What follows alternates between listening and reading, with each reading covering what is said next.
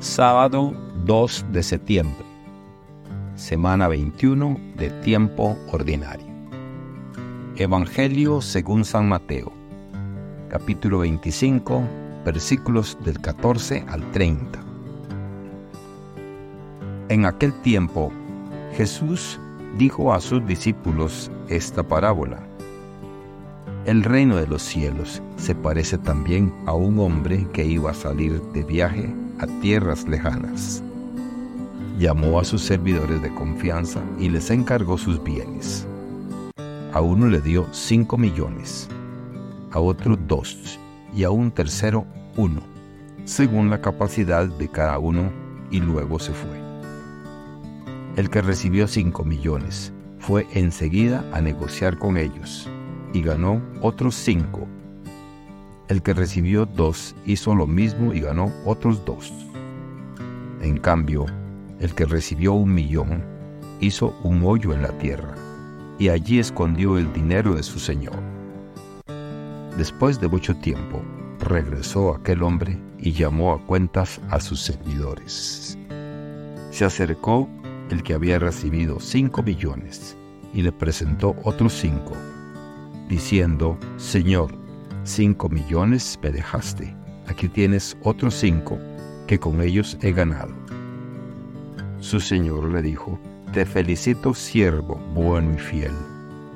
Puesto que has sido fiel en cosas de poco valor, te confiaré cosas de mucho valor.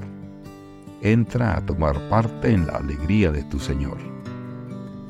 Se acercó luego el que había recibido dos millones y le dijo, Señor, dos millones me dejaste, aquí tienes otros dos que con ellos he ganado. Su señor le dijo, Te felicito siervo bueno y fiel, puesto que has sido fiel en cosas de poco valor, te confiaré cosas de mucho valor.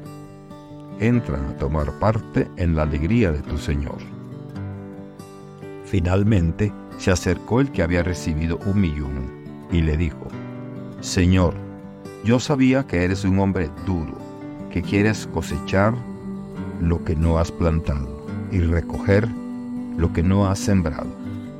Por eso tuve miedo y fui a esconder tu millón bajo tierra.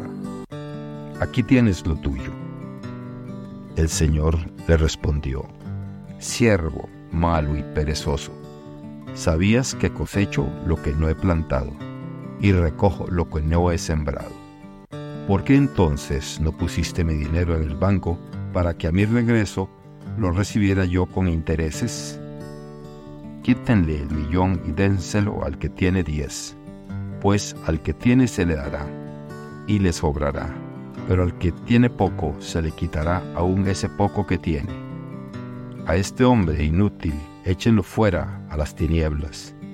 Allí será el llanto y la desesperación Palabra del Señor. Gloria a ti, Señor Jesús. Reflexión. Las lecturas bíblicas de hoy capturan la esencia de la vocación cristiana, amor fraterno, justicia y misericordia.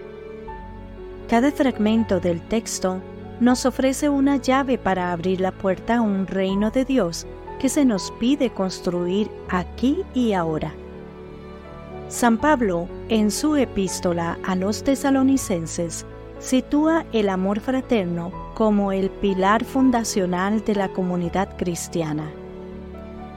Este amor no es solo un sentimiento, sino una acción concertada, una práctica constante que demanda tanto de la voluntad como del corazón.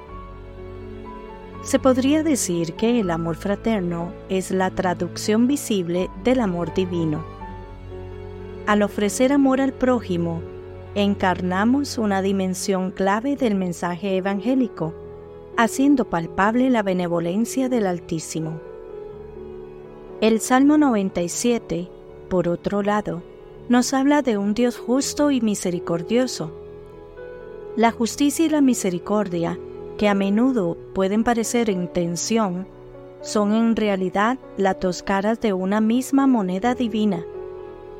Dios es justo en su juicio, pero también es un Padre misericordioso, dispuesto a perdonar al hijo pródigo que retorna arrepentido.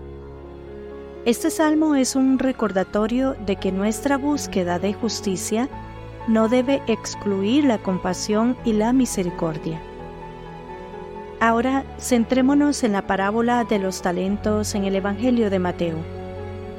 Los talentos, representaciones metafóricas de los dones y capacidades que se nos han otorgado, no son para ser guardados egoístamente. Están destinados a ser invertidos en el bienestar de los demás, especialmente los más vulnerables entre nosotros. Esta narrativa bíblica refuerza la noción de que la verdadera recompensa se encuentra en el servicio desinteresado y en la contribución al bien común. Entonces, ¿cómo aplicamos estos principios en nuestra vida cotidiana?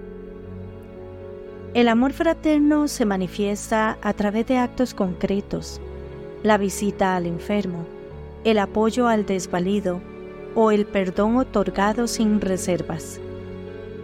La justicia se hace presente en el respeto por los derechos de los demás, en la honestidad de nuestras transacciones y en la denuncia de las injusticias que a menudo acechan a nuestra sociedad. La misericordia se ejerce al ofrecer segundas oportunidades, al acoger al caído y al proporcionar esperanza a los desesperanzados. En una sociedad como esta, donde la iniquidad y la indiferencia a menudo prevalecen, la aplicación de estos valores pueden parecer una tarea desalentadora. No obstante, cada pequeña acción cuenta. Cada gesto de amor y bondad sana una parte de nuestro tejido social deteriorado es nuestra misión entonces vivir estos valores en el ámbito de nuestra existencia, no como una lista de tareas pendientes, sino como una forma de vida que irradie el amor de Dios. Al comprometernos con el amor fraterno, la justicia y la misericordia, no solo respondemos al llamado divino, sino que también contribuimos al advenimiento del reino de Dios un reino donde la alegría no es una simple emoción, sino el resultado de una vida vivida en plenitud con y para los demás. Que Dios les bendiga y les proteja.